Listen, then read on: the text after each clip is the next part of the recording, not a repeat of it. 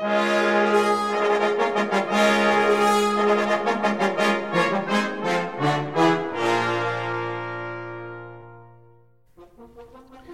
à tous, bienvenue sur Cuivre la Française. Je suis Adrien Jaminet, fondateur de AJ Atelier des Cuivres. Avec ce podcast, je vous propose de rencontrer ensemble les acteurs du monde des cuivres pour comprendre leur parcours, leurs envies et leur personnalité.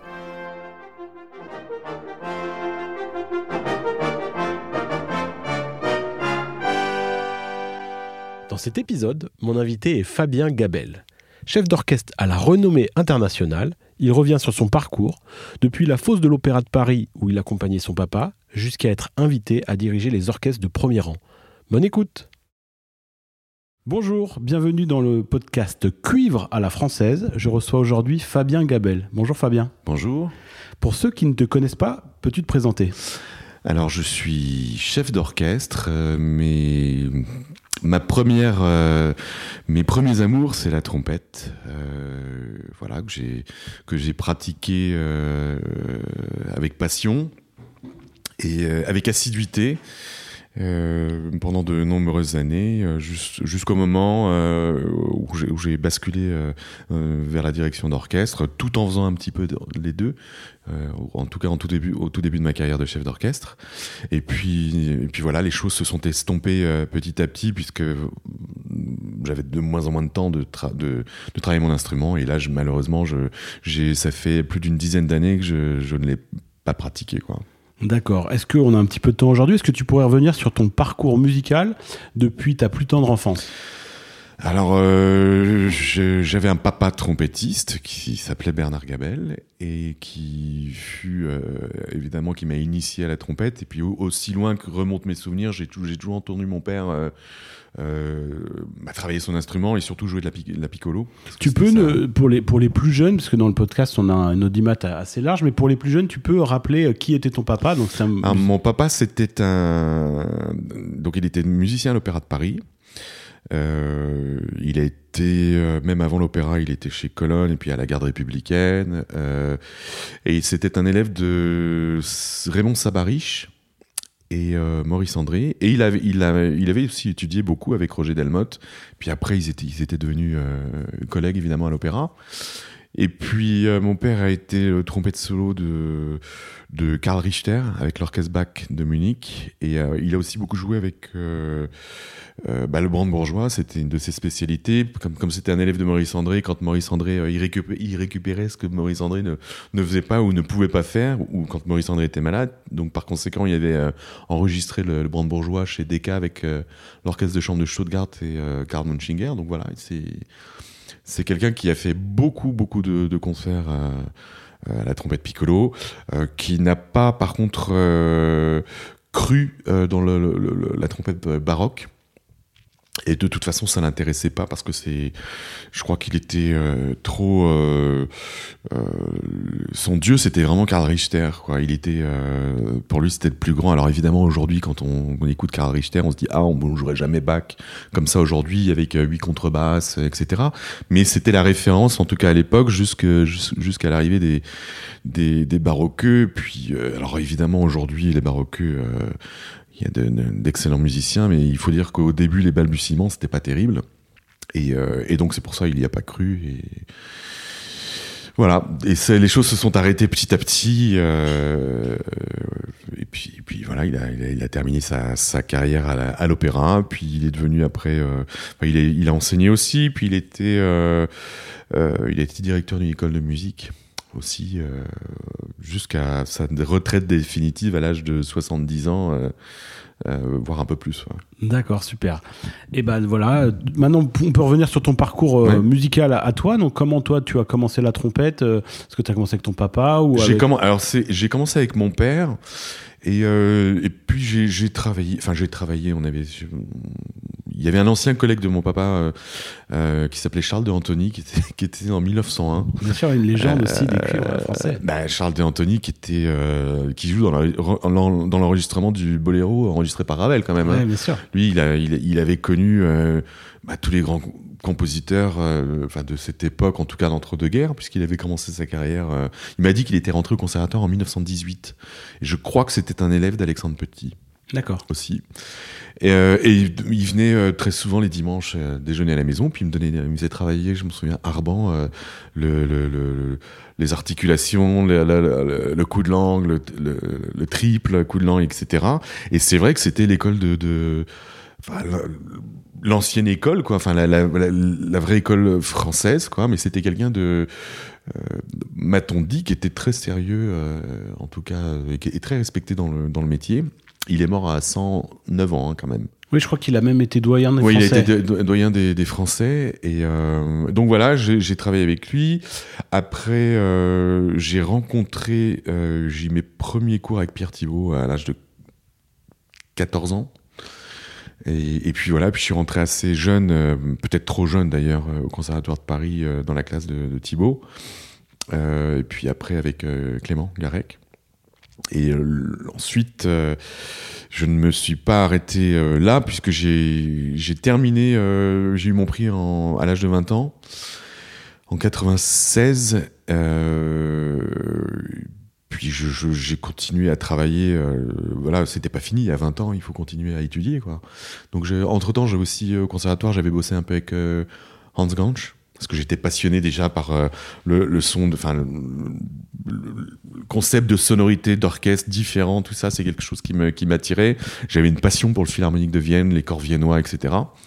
Et euh, donc euh, voilà, je, je, me souviens, j'avais vu un concert du Nouvel An dans lequel Hans Gans jouait, et je m'étais dit, oh, il faut absolument que je, travaille avec lui. Alors il voulait pas d'élèves.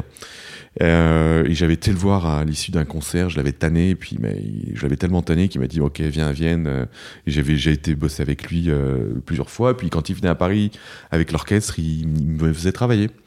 Et puis après, euh, j'ai fait mon service militaire. Alors ça, c'était une période pénible, puisque c'était pas du tout mon truc. Et, euh, et j'ai senti que j'avais une baisse de, régime à cause de ça. Et j'ai été étudié avec Reinhold Friedrich pendant deux ans. D'accord. Et tu peux nous, pour toi, qu'est-ce que tu as appris euh, dans, ces différentes écoles, entre guillemets euh, Justement, tu venais déjà d'un, par ton papa, d'un passé vraiment euh, français, mais qu'est-ce que tu as trouvé comme différentes visions entre bah, la vision peut-être autrichienne, celle de Friedrich qui était peut-être plus entre les deux, française et allemande? Alors, Friedrich, pour moi, ça a été la révélation. Euh, parce que c'est, j'ai l'impression d'avoir découvert la musique. Hein. Euh, parce que c'est vrai que le conservatoire, bon, Thibaut était très euh, très musicien, mais il y avait une manière de faire, c'était la sienne. Je, enfin, à mon sens, hein, je sais que certains penseront très probablement euh, différemment, mais il y avait vraiment, euh, c'était sa manière euh, de faire. Puis il était surtout très axé sur la recherche, la technique. Et puis moi, je pense que j'étais trop jeune et ça a fonctionné deux années. Et après, ça n'a pas marché. Mais Ganch, c'était surtout pour bah, tout ce qui était trait d'orchestre. Moi, ce qui me fascinait, c'était de l'entendre à côté. Enfin quand euh, il jouait presque plus que moi, euh, quand il me donnait cours, et c'était, euh, il, il, était pas du tout technique, c'était vraiment la manière assez, assez dogmatique même de faire des traits d'orchestre. Maintenant que je suis chef d'orchestre, c'est quelque chose qui me met complètement. quand j'entends des jeunes passer des concours, ah, il n'y a qu'une seule manière de jouer. En fait, non. Ce qu'il faut, ce qu'il faut, c'est bien jouer. Et on peut apprendre évidemment à, jouer des, des, traits d'orchestre, mais ce qu'il faut, c'est avant tout bien jouer. Il n'y a pas qu'un style de jouer. Euh, euh, un, trait d'orchestre, ce serait dommage d'avoir des robots, euh, on n'est pas des machines quoi. Mais Friedrich, par contre, lui, ça a été la révélation parce que tout le, tout le côté technique était axé justement sur la musique et beaucoup de choses ont été résolues musicalement.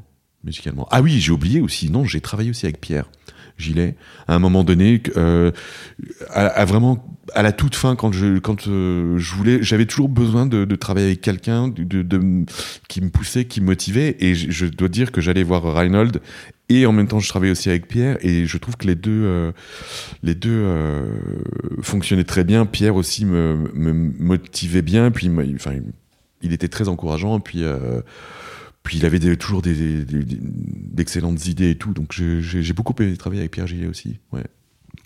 Bah, génial. Et donc, à quel moment tu as, tu, es, tu as commencé tes études et puis ta carrière de chef? Comment ça, que le cheminement s'est fait? Alors, j'ai pas euh, vraiment étudié la direction d'orchestre parce que je ne pense pas qu'on puisse l'étudier. Ça peut apparaître très prétentieux de dire ça, mais c'est une réalité parce que je, le constate moi-même.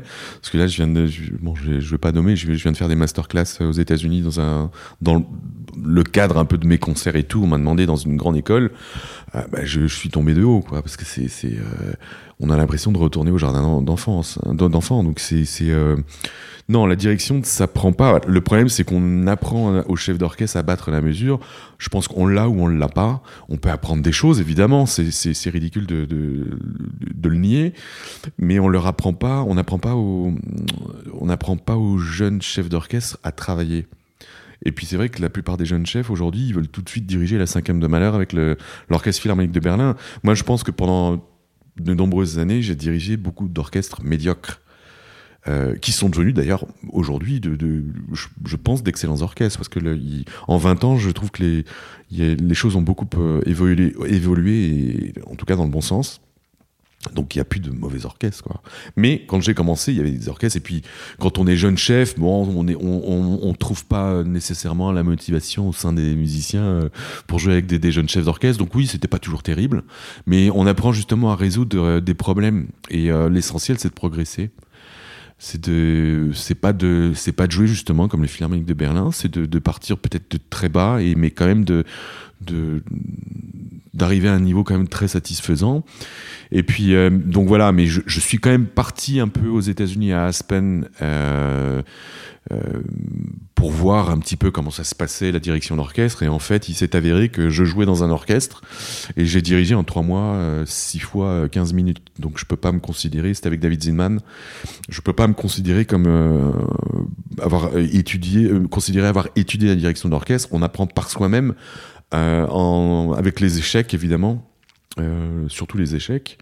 Ce qui fonctionne pas, on apprend de ça. C'est beaucoup plus facile de, après d'évoluer que d'être toujours très bien et parfait et, et finalement euh, au bout du compte on n'avance pas et euh, voilà, donc je pense, je pense que c'est des étapes. Euh, et est-ce que tu as eu besoin de. Tu, tu, nous parlais tout à l'heure sur ton évolution sur la trompette, que tu avais besoin d'un suivi. Est-ce que malgré que tu n'as pas appris, tu as eu des mentors, des gens qui t'ont aidé? Non, c'est ça. Euh, le paradoxe, c'est que je, je, trouve que les chefs n'aident pas les, autres, les autres chefs. Euh, J'essaie d'être différent parce que j'ai eu des assistants ou des jeunes euh, chefs d'orchestre qui venaient voir des répétitions. J'ai toujours essayé de, enfin, je reste toujours en contact avec eux, puis je les invite euh, autant que je peux aux répétitions. Euh, bon, ils viennent ou ils viennent pas, ils font ce qu'ils veulent, mais, mais en tout cas, je leur, je leur, je leur laisse libre accès. Et puis de temps en temps, bah, je leur dis envoyez-moi des, des, des, vidéos, je si si je puis vous recommander euh, ici ou ailleurs. Donc je le fais vraiment avec euh, bon cœur parce que c'est assez difficile. Et puis il faut pas oublier aujourd'hui que les jeunes chefs d'orchestre, ils ont beaucoup plus de, avec les, les réseaux sociaux, les, on peut se filmer avec un iPhone en répétition et, tout. On a beaucoup plus de, de matériel, enfin, quoi, pour, euh, pour se promouvoir. Moi, j'avais rien. C'était, fallait le caméscope euh, euh, sur le trépied et demander l'autorisation à l'orchestre. Donc, ça pouvait prendre des semaines. Enfin, bon, c'était compliqué. Donc, aujourd'hui, c'est peut-être un peu plus facile. Mais voilà, mais j'ai pas eu de, j'ai travaillé avec des grands chefs d'orchestre, mais qui n'ont pas nécessairement été c'est pas qu'ils étaient pas bienveillants, c'est qu'ils voilà, je, les assistais, point barre. Ça, il, se passait pas grand chose. Euh, mais par contre, il y a des chefs qui ont eu un impact sur euh, sur mon parcours. Hein. Je, je, pense en particulier à Daniel Legati, qui, a été pour moi une la révélation la première fois que je l'ai vu diriger, enfin travailler surtout, ça a été un choc. Mouti aussi, mais en plus j'ai joué avec lui, donc j'ai pu voir les, deux côtés et, et, euh, c'est vrai que ce, sont deux chefs qui j'ai pas été leur assistant, mais par contre qui ont eu vraiment une, influence sur ma manière de travailler. Boulez aussi, Pierre Boulez. Mais euh, voilà, pour les autres, on prend ce qu'on a envie de prendre. On, peut ne pas être d'accord musicalement avec un chef d'orchestre, ou être d'accord, mais en tout cas, ce qui est intéressant, c'est le travail. C'est le travail qui est accompli en répétition, c'est fascinant. D'accord. Et est-ce que tu peux nous, nous parler de, alors c'est quoi la vie d'un chef d'orchestre? Parce que entre les différents voyages, comment c'est quoi la vie d'un chef d'orchestre? Comment tu t'organises? Comment tu travailles? Comment tu prépares un concert? Alors euh, maintenant, avec l'expérience et avec les, toutes ces années, après une vingtaine, après une, ouais, une vingtaine d'années, j'ai quand même acquis et j'ai pu absorber beaucoup de, de répertoire. Donc il y a des choses que je redirige euh, de manière récurrente qui j'ai pas besoin de me mettre m'y mettre trois mois avant ça revient tout de suite. C'est comme quand euh, le concerto de Tomasi, je pense que je, les ai, l'ai toujours dans les doigts. Je peux pas le jouer évidemment parce que j'ai pas, j'ai plus bah, j'ai pas joué d'instrument depuis des années, mais voilà, ça reste. Bah, c'est pareil pour la direction d'orchestre. La, partition, on l'a musicalement. Évidemment, je, la rouvre deux semaines avant. Euh, là, cette, semaine, je fais Don Quichotte de Richard Strauss. C'est une ou Till. Ce sont des œuvres que j'ai dirigées euh, quand même pas mal de fois, donc ça, ça revient immédiatement. Il y a une mémoire visuelle, auditive, et puis on évolue dessus à chaque fois qu'on euh, travaille dessus. Mais c'est vrai que le, travail il est sur la table ou au piano un peu, mais de moins en moins, puisque les Ravel, par exemple, les Debussy, je les ai fait aussi euh, beaucoup de fois, donc je les ai vraiment dans l'oreille. Maintenant, j'ai plus besoin d'être au piano, j'arrive à, reconnaître, en tout cas la plupart du temps, des, fautes d'harmonie, des choses comme ça, des erreurs dans l'orchestre. Mais euh, le travail, non, c'est beaucoup de voyages, évidemment, euh, beaucoup de solitude. Ça, on se rend pas compte. On, vit dans les hôtels, mais on est souvent très seul, euh, même quand on a des solistes, parce que quand on, quand on, arrive toujours deux, trois jours avant, avant les solistes, donc forcément, c'est, c'est une vie de solitaire, calme, et il faut avoir un, euh, bah, c'est comme quand on travaille un instrument, on peut pas être en dilettante. Hein. Il faut vraiment avoir une, une, rigueur dans l'apprentissage, dans, le, dans le travail. Il faut se reposer avant un concert. Euh, on va pas euh, faire la fête la veille d'un concert. Enfin, Puis j'imagine qu'il faut gérer. aussi les, le jet lag parce que tu peux enchaîner. Ah bah ça c'est oui oui il faut gérer oui mais ça ça à la rigueur c'est je pense moi, je ne suis pas nécessairement affecté. Je suis affecté comme tout le monde. Hein. Je, suis fatigué, mais quand je dois répéter, euh, il y, a cette adrénaline qui, qui nous tient. Euh, enfin, et puis, et puis l'excitation qui nous tient en haleine. Euh, quand on dirige, là, je viens de diriger, diriger la cinquième de Malheur. Bah, on n'est pas indifférent à ce répertoire-là, donc on est, tenu en haleine et, on trouve les, ressources pour être euh, l'énergie pour pouvoir justement euh, arriver au bout des répétitions et puis faire les concerts parce que les concerts c'est quand même fatigant c'est épuisant super. Tu viens de parler de Ravel. Est-ce que tu peux nous parler de ton rapport à la musique française? Bah, c'est une musique que je vénère que j'adore que je dirige euh, beaucoup. Alors ça dépend des périodes. Avant je j'en faisais peut-être on m'avait un petit peu catalogué musique française. Donc je, je faisais quasiment que ça. Euh, mais maintenant, c'est vrai qu'on me donne un petit peu plus de latitude et, je dirige plutôt de la, je dirais 50-50, 50%, de musique germanique et 50% de musique française. Mais Ravel, c'est un Ravel de Bussy, puis il y en a un autre que j'aime beaucoup, c'est Florent Schmitt. Euh, je, défends avec, euh, avec tout mon cœur et avec, avec véhémence, en tout cas, c'est bah pour moi, c'est le raffinement, euh, l'articulation, c'est les images qui me viennent, c'est euh, peut-être une, une, France qui n'existe plus, euh, euh certainement, euh, ça fait un peu vieux, vieux schnock de dire ça, mais, mais c'est vrai qu'en tout cas, avoir connu des musiciens qui ont joué avec euh, Ravel, parce qu'il n'y a pas que Charles de Antony, il y a ma maman qui est harpiste, euh, sa professeure de harpe, il y a des photos avec Ravel et elle, puis j'ai des photos avec elle, c'est quand même incroyable. Euh, c'est non, la musique de Ravel, c'est oui l'articulation, le raffinement, euh, la, prolongation de tous ces, siècles de musique française, depuis euh, Lully en passant par Rameau, tout le, baroque français, ça aboutit à ça. Puis à Dutilleux après.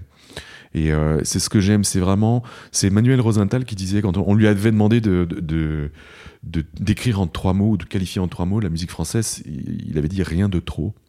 Et, je trouve que c'est la, c'est la, parfaite, euh, la parfaite définition de la musique française. Tout est à sa place. Rien n'est superflu.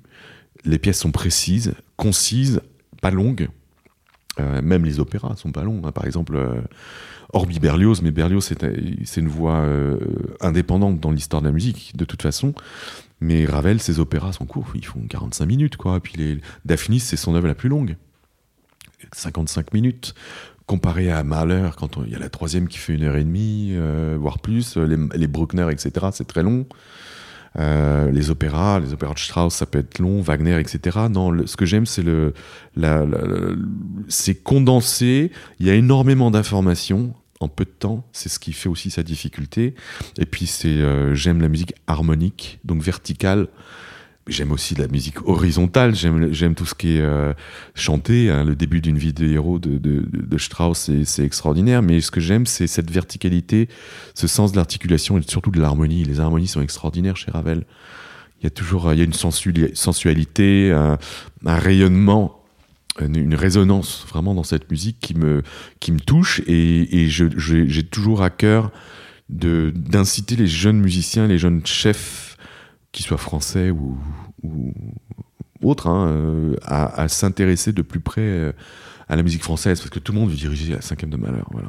Bien sûr, mais c'est intéressant ce que tu dis. C'est là, ça fait la transition avec ma prochaine question. Et pour toi, quelle est la vision quand tu vas dans un orchestre aux États-Unis ou ailleurs euh, Par exemple, les Américains, quelle est leur vision de la musique française? Précision et articulation. Et d'ailleurs, ils la jouent très bien, comme les Britanniques. Euh, les, plus beaux enregistrements de musique française, à mon sens, hein, il y, a quand même des, enregistrements avec Boulez qui sont absolument remarquables. Et quand on entend les vieux enregistrements, mais quand je parle des vieux enregistrements, je parle avant les années 50, même avant-guerre, on a quand même pas mal de témoignages. Les orchestres étaient euh, excellents. Et euh, on, retrouve un peu ce qu'il y avait aux États-Unis à cette époque-là. D'ailleurs, il y a beaucoup de musiciens français, des bois, des, cuivres, qui sont partis aux États-Unis, évidemment. Mais, mais ce sens de l'articulation, les Américains, ils l'ont. Ils, jouent, euh, ils sont beaucoup plus proches de l'école française, même si leurs instruments sont parfois, à mon sens, trop gros. Euh, mais ça, c'est une, c'est leur école maintenant. Ils, ils, sont fondés une école euh, tout au long des dernières décennies. Mais c'est vrai qu'ils ont un sens de l'articulation. Je pense à Michael Sachs de l'orchestre de Cleveland ou à Houston Mark Hughes. Qui ils ont un, sens de l'articulation euh, très prononcé et très proche de la de bah, des Français finalement. Oui, bien sûr. De toute façon, on sait que la, la trompette en ut est historiquement liée à, à, l'histoire de la. bah, Roger Voisin déjà, puis Magère, etc. Super. Donc le podcast, il s'appelle Cuivre à la française. Euh, sur cette notion de cuivre à la française, qu'est-ce que cela signifie pour toi? Bah, C'est sonorité. Euh, cuivre à la française, pour moi, c'est sonorité et euh, articulation. J'ai, j'ai alors le, le, nom qui me vient en tête, enfin en dehors de Maurice André, évidemment, qui avait, je pense, l'articulation la, plus parfaite. C'est un trompettiste aujourd'hui qu'on, j'aimerais qu'on se souvienne davantage, c'était euh, Louis Ménardi que j'ai bien connu aussi. Et euh, puisqu'il était euh, il a travaillé avec mon père à l'opéra pendant de nombreuses années. Je, l'ai connu alors qu'il était retraité mais mais il y a des enregistrements. Alors si ceux qui aiment les films de KPDP des années 50 c'était lui ou Sabarich qui jouait et on reconnaît on reconnaît le style avec un vibrato. Euh, mais c'était enfin c'était très beau. Euh, alors moi j'ai jamais été fan par exemple du corps vibré. C'était pas mon truc parce que c'est une anomalie. Le, corps vibré c'est Devemi qui a commencé. Avant en France on ne vibrait pas. Il y a des enregistrements des, années 30 les cornistes ne vibraient pas. C'est Jacques Devemy qui était apparemment qui était chanteur, qui voulait chanter avec son corps, qui a, fait école. Et puis finalement on se rend compte que bon, ça, c'est une, autre, histoire, mais c'est pas l'école française, c'est une parenthèse dans l'école française. Mais la trompette, c'est pareil finalement. Les gens se sont mis à beaucoup vibrer. Et euh, mais Louis Ménardi, il avait un, son tellement brillant. Il y a une version des tableaux qui est extraordinaire avec euh, l'orchestre de la Société des concerts du conservatoire, dirigé par euh, André Cluitens. Et voilà, je trouve que c'est un, une résonance incroyable, une articulation incroyable et tout. J'aime beaucoup. Super. Tu parles de. C'est une question que je voulais te poser aussi. Tu parles de, l'opéra, toutes de, les gens qui côtoyaient ton papa. Tu peux nous parler, parce que les, jeunes ne se rendent pas forcément compte, parce que les choses ont pas mal évolué, mais de l'ambiance à l'opéra de ces années-là, euh, de manière générale, et puis tout particulièrement euh, dans les pupitres de cuivre et de trompette je crois que l'ambiance était différente parce que je crois que les, les, les je crois que tout le monde ne s'entendait pas. euh, J'ai l'impression que mon père, il était, il était toujours au milieu de tout ça. Euh, L'ambiance, oh, c'est surtout la- l'ancienne génération. C'est même la génération avant mon père. Ouais, bien sûr. Euh, si tu veux faire référence à, à Pierre Thibault et puis. Oui, t'en as parlé, mais j'aimerais que tu. et- tu- tu- et- et, bah, moi, j'étais pas dans les dans les dans, dans les confidences, mais je sais que Roger Delmotte et Pierre Thibault s'entendaient pas toujours très bien, mais par contre, ils se rendaient service. C'était c'était la, grandeur de la chose. C'était c'est qu'ils se rendaient mutuellement service parce que ils, ils travaillaient à une époque où il y avait moins de, de représentations qu'aujourd'hui à l'opéra, donc ils faisaient du studio, ils faisaient des concerts symphoniques, ils faisaient de, ils jouaient en soliste, hein, Thibaut et, et, jouaient, jouaient- jouaient beaucoup en soliste, donc ils s'arrangeaient entre eux. Je crois pas qu'ils s'entendaient très bien, mais ils s'arrangeaient pour euh, pour ne pas se faire d'ombre. Euh, et finalement, bah, c'est pas mal. Mais après, euh, il y avait, euh, ouais, avec Robert Boucher aussi. euh, il y avait mon papa, il y avait donc Thibaut, il y avait euh, Francis Hardy, non Francis. Alors moi, je, moi, je l'ai pas connu. Je, l'ai- je l'ai rencontré euh, deux trois fois, mais je l'ai pas connu. euh, Il y avait même Thierry Cans. Il y avait, le- il y avait, bien sûr, euh, il y ouais. avait c'est Thierry le, c'est Cans. le dernier épisode du podcast, c'était avec Il y Thierry. avait Thierry Cans et il y avait Eric Aubier aussi. Puis après, évidemment, il y avait Pierre, Gilet, Luc. Euh, mon père s'entendait très bien avec euh, Pierre, Luc, Pascal Claro. Puis euh, Bruno Nouvion qui est passé. il y a une également. Nouvion aussi qui est passée, mais moi c'est pareil, je l'ai pas connu. Ils ont fait. euh, J'ai une photo avec Monsieur Delmotte. euh, Bruno, Nouvion, mon père, et, il me, alors il me semble que c'est Dominique Colmar, mais je suis pas sûr. Euh, la, la création de Saint-François d'Assise. Ah oui, oui, Ouais. ouais, c'est rigolo. Bruno Nouvion, je crois que Ouais. c'était ses débuts à l'opéra, il en parle très très très Ah souvent. bah oui, parce que bon, il y a Et, des euh, anecdotes. Oui, euh, oui, des anecdotes, notamment avec ton papa, je oui, crois. oui, oui. Bon, on va peut-être pas, peut-être pas, oui, oui, pas euh, tergiverser. euh.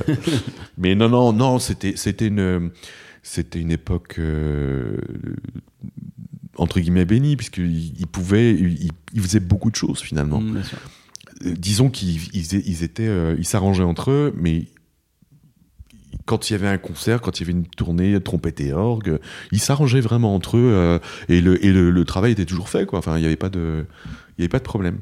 D'accord. Et donc tu peux nous, nous narrer, et ça fait très peu de temps, je crois que c'est la première fois que tu dirigeais l'Opéra de Ouais, Paris. ouais. Ça a dû être une émotion particulière de revenir dans cette Bah, maison. surtout que bon, malheureusement j'ai perdu mon père. euh, il nous a quittés en, juste avant la pandémie.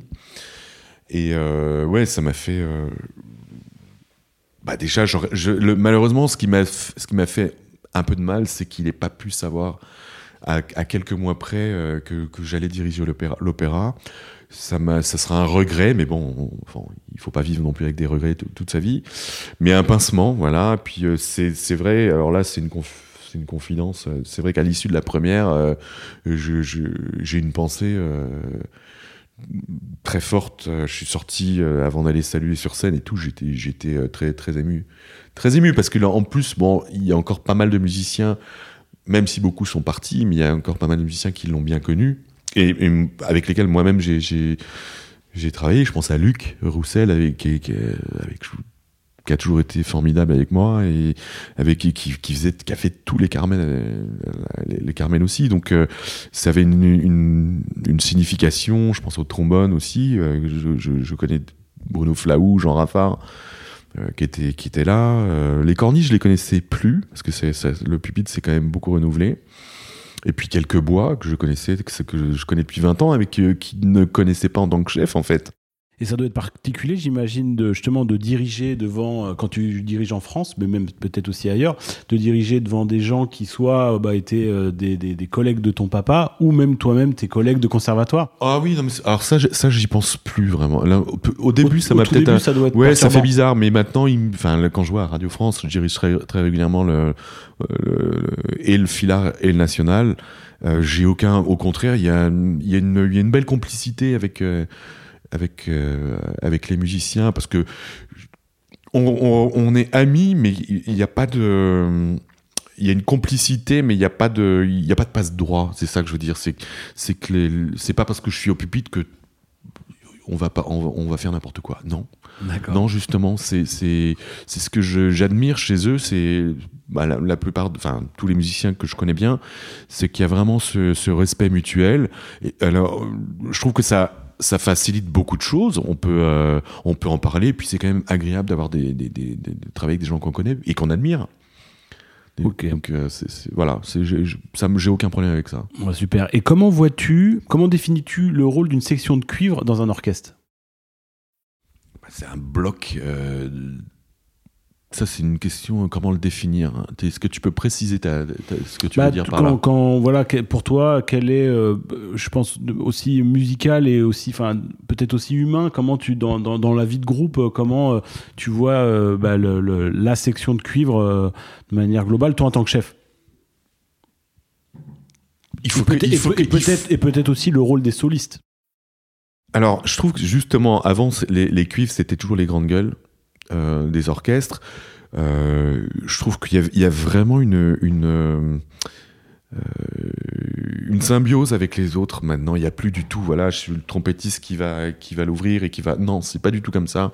Je trouve que je vois à la Radio France ou même à l'opéra, les gens se concertent beaucoup. Alors, la section de cuivre, évidemment, il j'ai l'impression que de plus en plus, il y a un travail qui est fait. Beaucoup font, de la musique de chambre ensemble, donc il y a, il y a une, ils travaillent constamment ensemble. Donc j'ai l'impression qu'il y a vraiment une osmose maintenant. euh, il y a plus le, on n'entend plus, euh, je sais pas moi, quatre euh, trompettes différentes au sein du même pupitre. Maintenant, c'est vraiment, un- ça a beaucoup évolué ça. Justement, ça, fait la transition avec ma question d'a- d'a- d'après, parce que c'était comment vois-tu l'évolution des cuivres Bah justement, je trouve qu'il y, a- une unité euh, qui n'y avait pas nécessairement euh, avant. Enfin, je vois, à je peux le dire maintenant, à l'ONF, je connaissais pas le filard, mais il y avait quand même les, les anciennes générations, ils jouaient tous différemment, avec des, ils vibraient énormément, avec des vibratos différents.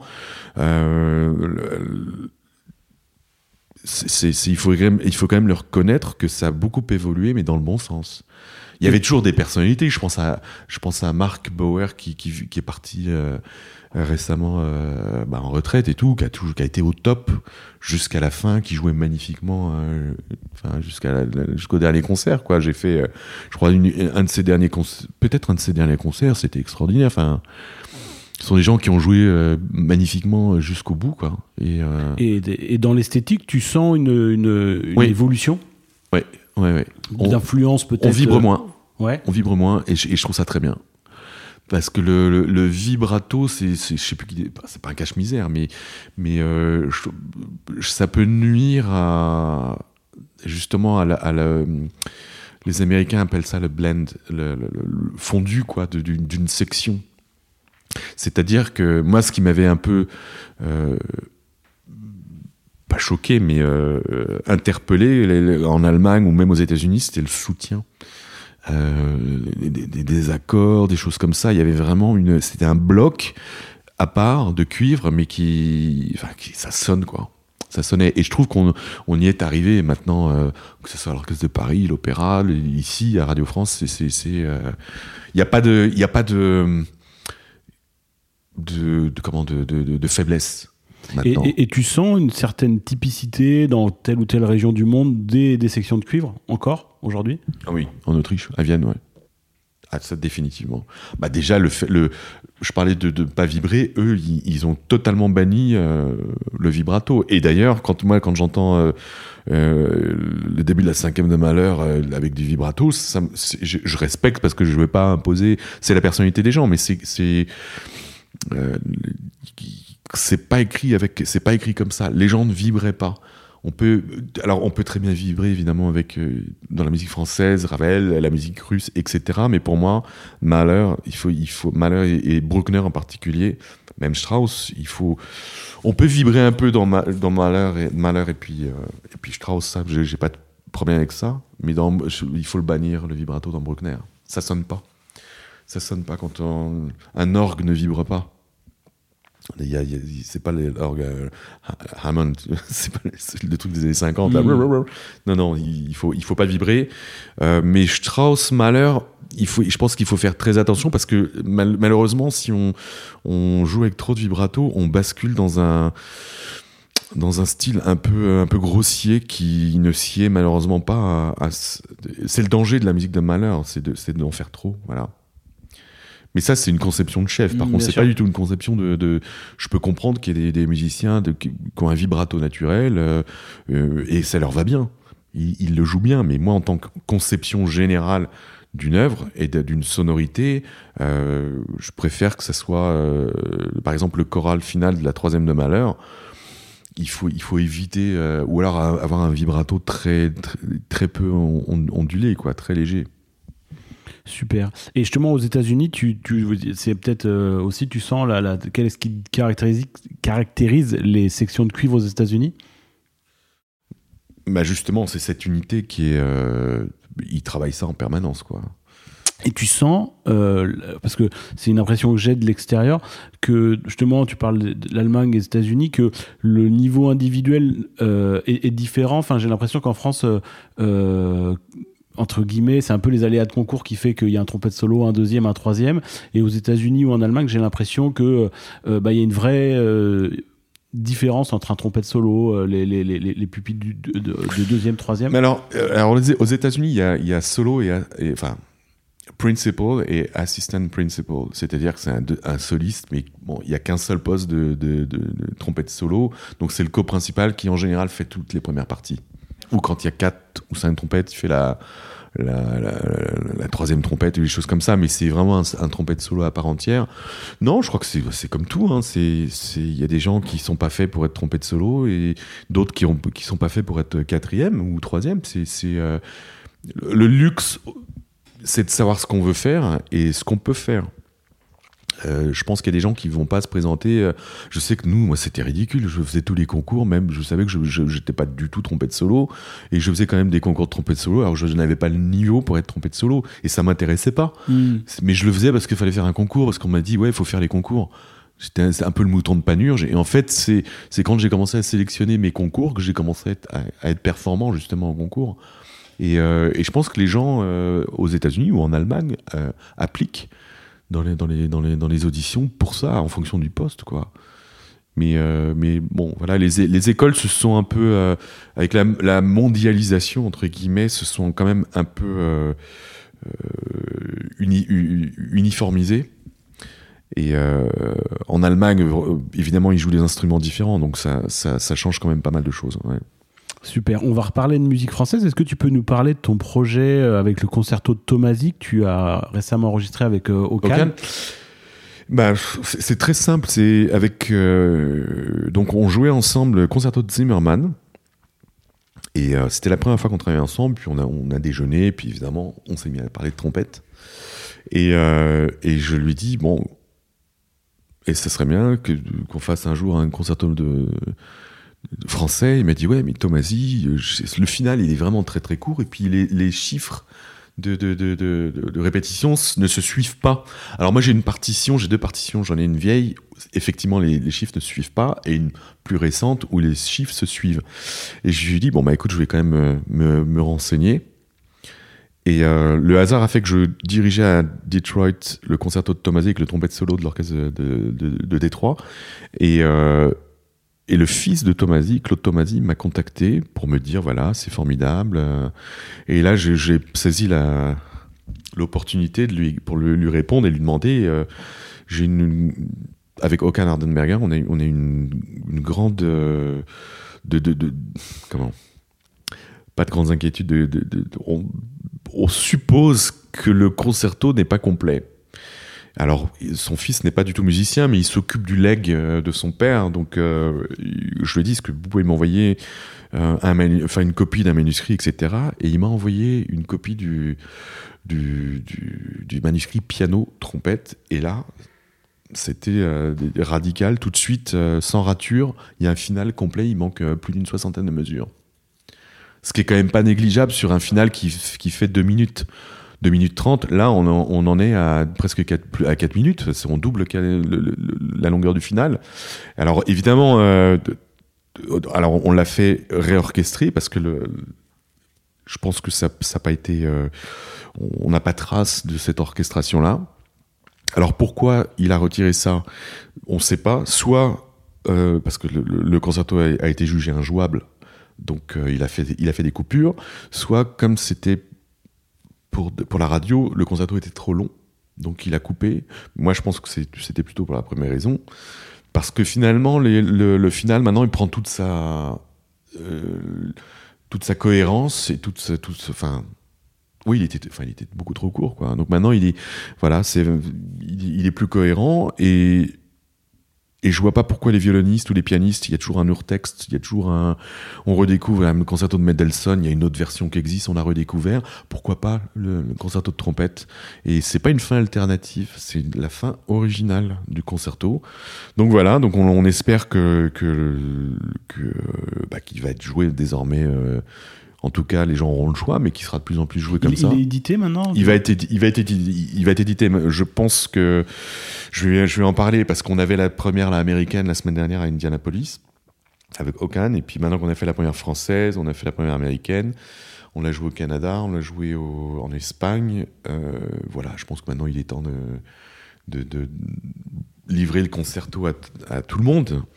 Et euh, mais voilà, donc ça s'est passé comme ça. Et alors je sais qu'il y a des gens qui vont trouver ça euh, bizarre parce que forcément, quand on pendant pendant euh, 70 ans, euh, quasiment, on a entendu le concerto euh, jouer de la même manière, le même final. Forcément, ça c'est perturbant d'entendre quelque chose de nouveau. Surtout mais... que j'ai l'impression, alors c'est peut-être une impression, euh, je sais pas, tu as peut-être ta vision de chef. Justement, c'est un truc qui, pour moi, euh, caractérise un petit peu la musique française, c'est que c'est très écrit et euh, donc les gens sont très attachés au texte, à la tradition. Mais oui, mais justement, on rajoute du matériel là et, euh, on rajoute de la musique parce qu'en plus, c'est je trouve ce qui manque, ce qui manquait euh, était très beau. Voilà, il y a des, il y a des réminiscences même de Poulenc à un moment donné. C'est, c'est très très bien fait.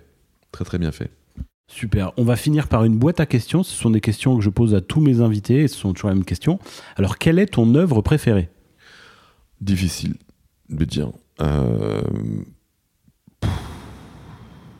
Pour les gens qui sèchent, je demande souvent le plat préféré quand ils trouvent pas. Alors non, mais bah non, mais c'est j'aime beaucoup Daphnis, mais j'adore par exemple euh, euh, bah, Electra. Euh, j'aime Lohengrin. Enfin, j'ai, c'est difficile. J'adore Don Carlos. C'est, je pense, que c'est, c'est l'œuvre du moment. Euh, euh, j'ai adoré faire la cinquième de malheur. Ça a été mon, mon, mon œuvre préférée du moment. Bien sûr. Ouais. Je peux pas. J'ai des compositeurs de prédilection. Et tu as des peut-être alors des œuvres préférées, mais peut-être méconnues que des gens que tu trouves qui sont injustement. Ah bah justement, Florent Schmitt. Ça ouais. c'est définitivement un grand compositeur qui a été injustement oublié euh, là depuis des décennies pour des raisons musicales et, autres malheure, malheureusement politiques. Mais aujourd'hui, on se rend compte que, que bon, on avait on avait peut-être tort et c'était peut-être pas nécessairement justifié par rapport à d'autres compositeurs euh, qu'on a cessé de jouer. Voilà, donc c'est un compositeur qui mérite euh, d'être réhabilité quoi, dans, le, dans le grand répertoire. C'était, euh, il était aussi, aussi réputé que Ravel euh, en son temps. Donc, Super. Maintenant, le ou les musiciens qui t'ont le plus influencé? Oh, Ça, c'est difficile. Il y, en a, il, y en a, il y en a beaucoup. Hein. Il y en a quand même beaucoup. C'est vrai que Reinhold m'a ouvert des yeux sur plein, sur plein de choses. Euh, en, en, termes de chef d'orchestre, en particulier tu peux, tu peux, Non, il y a des pianistes. Il y, a, il y a un pianiste qui, qui m'a. Que j'ai écouté, mais pendant des années non-stop, c'était Friedrich Gulda, que j'adorais. que J'ai écouté les Mozart, les Beethoven avec lui, puis surtout que c'est un, compositeur. Il a écrit une musique assez kitsch, mais c'est un improvisateur, un jazzman hors pair. Et euh, pour moi, c'est un des plus grands pianistes. Euh, si le, Milstein, violon, écouté tout, tout ce que tout ce que je pouvais avec euh, Milstein. Puis sinon des chanteurs, évidemment. Le lyrique, les chanteurs, quels qu'ils soient, en tout cas les enregistrements, j'ai beaucoup appris sur le phrasé, évidemment. Mais et puis, et puis, des, puis quelques chefs, évidemment, avec lesquels j'ai travaillé. Euh, Haitink, ça a quand même été bah, un immense chef, hein, un grand malérien, un grand straussien qui parlait peu et, que j'ai vu à l'œuvre euh, quand même des dizaines de fois et ça m'a, il a eu un impact sur, sur moi, c'est sûr. Maintenant, quel est ton meilleur souvenir de concert Que j'ai dirigé ou que j'ai fait- euh, auquel j'ai assisté? Euh, Les deux. Que j'ai dirigé, ça c'est toujours. Je suis toujours très critique envers moi-même. Donc, euh, j'ai pas de souvenir euh, en particulier. Si, euh, si, si, si, si, il y a des concerts. Bah, ici, avec le Filard, il y a un concert que j'avais beaucoup aimé avec euh, la Sinfonietta de Korngold. Alors, je me souviens, c'était à Pleyel. Mais par contre, il n'y avait personne dans la salle. Mais l'orchestre avait, magnifiquement joué. Euh, avec l'ONF aussi. En fait, un concert qui m'a marqué, c'était mon premier grand engagement.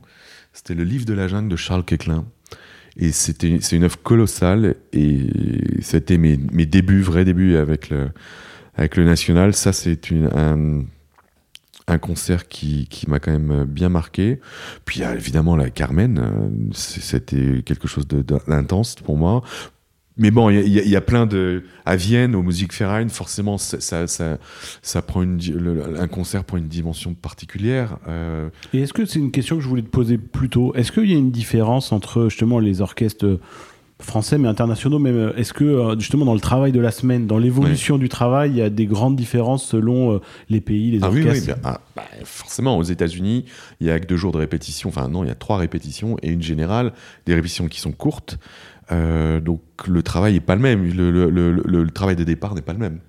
Les orchestres sont très préparés, donc euh, le niveau technique, il- je dirais que le, le- la- le- le- on pourrait presque faire un concert directement, quoi. Euh, on part de plus loin peut-être en France en termes de précision, même en Allemagne, mais on a une marge de progression qui est quand même, plus, qui est quand même très élevée, euh, étant donné le niveau individuel, individuel des gens. Mais, euh, Et tu ressens, par exemple, notamment dans les orchestres latins, le côté un peu plus latin de, de- de donner un peu plus au concert, quoi? Ouais, puis il y a, il y a un côté plus fantasque quand même. C'est-à-dire qu'un solo de flûte va être différent qu'aux États-Unis. Euh, euh, on, va peut-être avoir plus d'émotions euh, chez les bois, etc. Parce qu'il y a un moment, il va y avoir un, éclat de génie complètement spontané et, irréfléchi d'un musicien qui va nous faire une nuance ou une phrase, alors qu'aux États-Unis, ça sera, on, va être quand même dans le, dans le, plus dans le contrôle, mais dans la performance, par contre, est extraordinaire. Ouais. Ok, alors quel est ton, maintenant ton enregistrement préféré? Enregistrement préféré, j'éc- j'écoute assez peu de, mu- de musique. Euh, J'aime beaucoup la troisième symphonie. Ah non, la- les, les Guru Leaders avec Abado et Vienne. Ça, c'est un, enregistrement. Et alors là, j'ai trouvé, euh, j'ai entendu euh, récemment un concert, enfin un enregistrement Wagner par Philippe Jordan et l'opéra. Et pour moi, c'est du même niveau que le Philharmonique de Vienne. Enfin, l'orchestre est sublime. L'orchestre est sublime, les cuivres sont magnifiques. Un petit clin d'œil à mon copain Marc. Et, et, euh, et les corps aussi. Enfin, c'est- vraiment remarquable. Super. Et maintenant, le meilleur compliment que l'on t'ait fait Euh, meilleur compliment qu'on m'ait fait.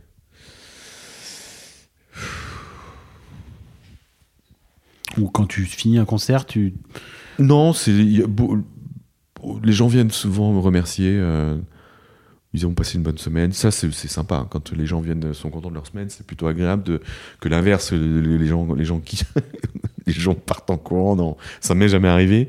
Mais c'est vrai que c'est plus, anglo-saxon de, de, de venir. euh, en fait, les anglo-saxons, euh, les américains en particulier, ils aiment bien la, performance, le travail efficace, donc ils sont reconnaissants de quand on les met à l'aise pour jouer. Ouais, ils sont très, ils sont très reconnaissants, donc c'est vrai que c'est toujours agréable après un concert quand euh, voilà, il y a la moitié de l'orchestre qui passe euh, par la loge pour dire que c'était super concert, extraordinaire, on a bien joué, euh, grâce à vous, et revenez le plus vite possible et tout, ça fait toujours plaisir. Bon, ouais, super. Et maintenant, aurais-tu une, une anecdote croustillante sur ta carrière de chef ou, dans, ou de musicien, quelque chose de cocasse qui t'est arrivé? Ah bah, Coca, c'est récemment dans Carmen. Euh, j'ai eu un remplacement d'un ch- d'un chanteur de bah, du Don José euh, qui qui fera date, je pense. Un, un chanteur assez connu, mais qui est arrivé euh, que j'ai vu à 6 h du soir pour le spectacle à 7h30, puis qui, connaissait à peine son rôle, quoi. Ah oui. Donc, qui a planté l'orchestre, qui a planté, qui m'a, enfin, qui a planté le chœur, qui a planté les, ses collègues et tout. C'était l'enfer. C'était, mais c'est bien parce que on, apprend à, il faut avoir les, il faut quand même avoir des nerfs, hein, des nerfs solides. Mais ça, j'avoue que c'est le pire truc qui me soit arrivé. et ça, c'était très récent, donc euh, je ne nommerai pire personne. mais euh, je sais que les, les, musiciens ont été très compatissants euh, parce que c'est pas possible quand quelqu'un arrive et débarque et fait n'importe quoi. C'est, ça a été le cas. D'accord. Et alors maintenant, qui aimerais-tu écouter sur ce podcast? Qui aime, qui j'aimerais écouter. Donc, dans cette thématique de cuivre à la française d'autres idées de, de, de... musique de pour cuivre ou... Pour cuivre, ça peut être bah, des musiciens, mais aussi euh, des gens qui sont en relation avec euh, bah, la thématique des, des, cuivres à la française. Ah, des cuivres à la française hmm. Ah bah je, je, vais penser à mon papa, euh, son brandebourgeois, parce que je crois qu'il il en était très fier. Ouais. Il était vraiment très très fier. Donc, euh, puis, en 1973, euh, ils n'étaient pas si nombreux à, le jouer, en tout cas euh, en concert. Et je trouve que c'est un bel enregistrement qui, oui, peut-être tout le monde dira, oui, c'est daté. C'est pas, sur, c'est pas sur la la, la, trompette naturelle, sans trou, etc. Et, et, on joue en se tenant la main sur le côté, et sur sur sur la hanche, comme dans les comme dans les comme dans les dans les, les peintures sur les peintures mais non non c'est un très bel enregistrement et, et, qui m'a euh, tout est parti certainement de là parce que je l'ai toujours entendu. Je suis né deux ans après quand même donc euh, j'ai toujours entendu cet enregistrement là super. Mais écoute merci beaucoup d'être venu sur le podcast ça et fait puis plaisir. Euh, à très bientôt. Merci. Merci d'avoir écouté cet épisode. Si ça vous a plu, n'hésitez pas à le partager. Vous pouvez nous suivre sur nos réseaux sociaux, sur Facebook et Instagram, sur la page Agi Atelier des Cuivres. À bientôt!